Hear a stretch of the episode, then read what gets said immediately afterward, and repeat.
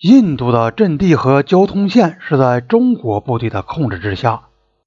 中国部队除使用步兵以及挖掘和清除树木的工具外，还有不少民工协助。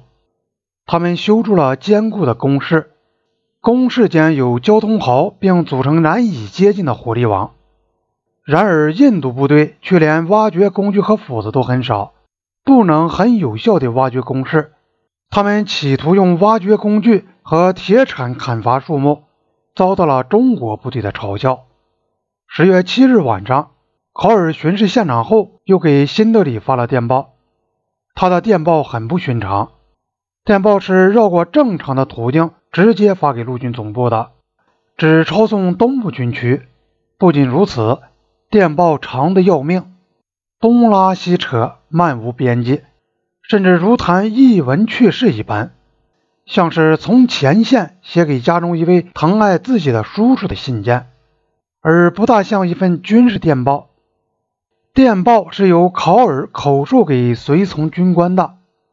当随从军官累得记不下去时，就口述给达尔维准将。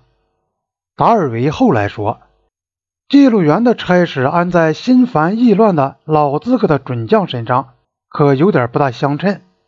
电报由通讯兵送往伦坡，从伦坡再用电话口传到一个无线电站，然后译成密码，经由提斯普尔发往新德里。考尔的电报太长。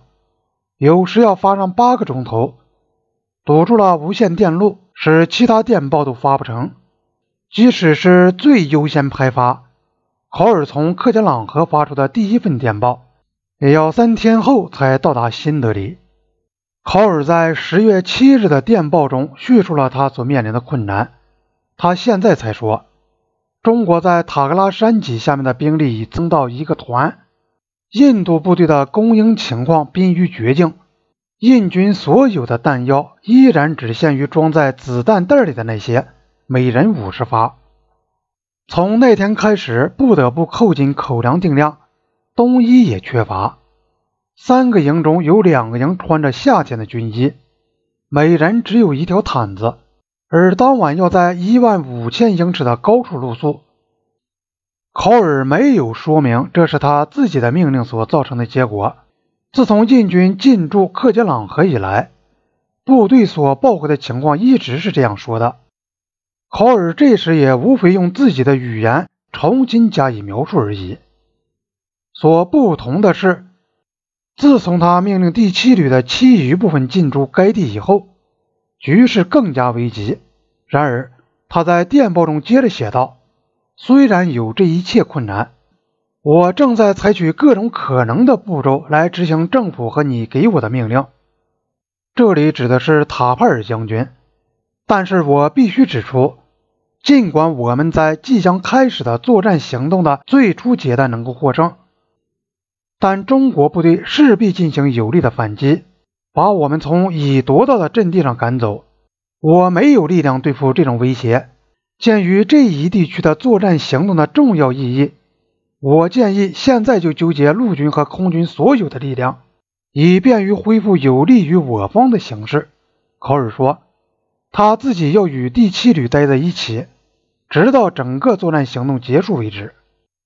考尔原来认为中国不会还击，因此他自告奋勇地去指挥的作战行动将能够轻而易举地完成。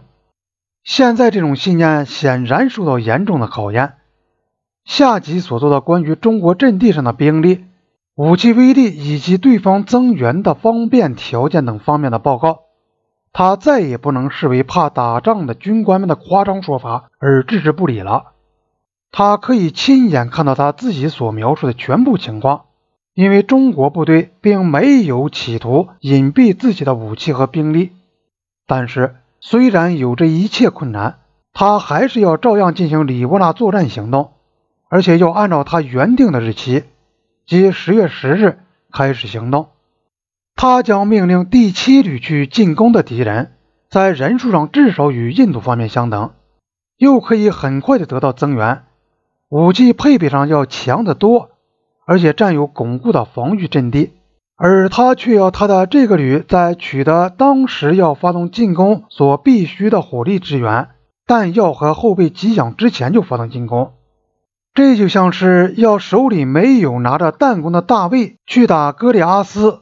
大卫是公元前一世纪的以色列国王，传说他当国王前曾用弹弓和石块杀死菲利斯坦国的巨人格里阿斯，或者像是第七旅的冲锋。一八五四年克里米亚战争中，英国轻骑兵旅向俄国的炮兵阵地发起冲锋，因指挥错误。造成重大伤亡。后来，英国诗人泰尼生写了《轻骑兵旅的冲锋》一诗。作者在这里把印军第七旅向中国部队发动进攻比作是轻骑旅的冲锋，是有讽刺意义的。